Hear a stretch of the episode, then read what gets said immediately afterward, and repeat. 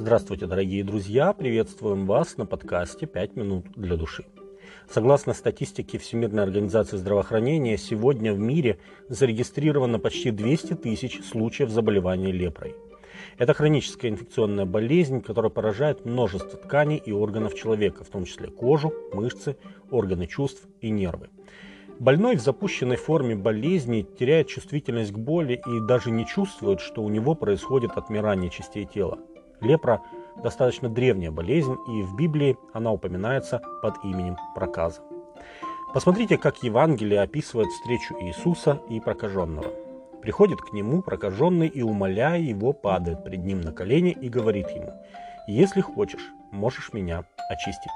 Иисус, умилосердившись над ним, простер руку, коснулся его и сказал ему, «Хочу, очистись». После сего слова проказа тотчас сошла с него, и он стал чист. Евангелие от Марка, 1 глава, 40 по 42 текст. Эта история записана в трех Евангелиях, и если прочитать ее у других евангелистов, то можно увидеть кое-какие детали, которые проливают чуть больше света на эту встречу. Матфей говорит, что это случилось сразу после произнесения Нагорной проповеди, и что за Христом следовало множество народа. Евангелие от Матфея, 8 глава, 1 и 2 текст. А Лука говорит, что это произошло, когда Иисус был в одном городе, а прокаженный, будучи весь в проказе, пал ниц пред Иисусом. А теперь представляем себе, как это выглядело. Люди, вдохновленные Нагорной проповедью, окружили Иисуса на узких городских улочках, и тут между ними с криками «Нечист, нечист!» прокаженный пытается протиснуться к Иисусу. Люди в недоумении и недовольстве жмутся к стенам домов, к заборам, пропуская бедолагу, только бы не прикоснуться к нему. И в то же время им интересно, что сделает галилейский учитель. Возможно, они еще больше удивились, когда Иисус, не побоявшись заразиться проказой или стать ритуально нечистым, склонился и коснулся рукой простертого на земле прокаженного со словами «Хочу, очистись». И тот час он стал здоров, и проказа оставила его. Законы о прокаженных гласили, что прокаженному запрещалось жить в городской черте, а при приближении к нему людей он был обязан кричать что он нечист, чтобы люди сторонились его. На нем должна быть разодранная одежда, а голова его должна быть не покрыта. Книга Левит, 13 глава, 45 и 46 текст.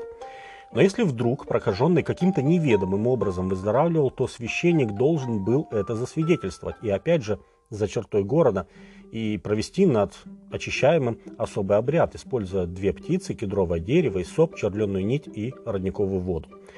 Левит, 14 глава, с 4 по 7 текст. Потом исцелившийся должен был обрить все свое тело и принести две жертвы Богу в храме. Во время этих жертв происходило практически то же самое, что и посвящении, при посвящении священника на служение. Кровь жертвы и елей возлагались на край правого уха, большой палец правой руки и большой палец правой ноги очищаемого, а затем елей выливался на его голову. Левит 14 глава. Именно об этом говорил Иисус, когда повелел бывшему прокаженному показаться священником во свидетельство им. Евангелие от Луки, 5 глава, 14 текст. Проказа – это символ греха. Точно так же, как проказа притупляет чувствительность к боли и некрозу тела, грех постепенно разлагает человеческую душу. Грех, если его часто делать, перестает вызывать отвращение. Он как бы встраивается в характер человека и вроде бы не причиняет ему неудобств но он убивает человека, а человек этого даже не чувствует.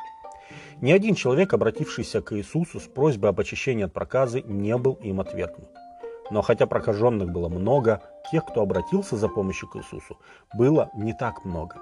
Евангелие свидетельствует прямо всего о 12 таких. Прокаженный, о котором мы говорили, Симон, который устроил пир для Иисуса, и еще 10 других прокаженных, среди которых один оказался благодарным. Это, дорогие друзья, пример и для нас.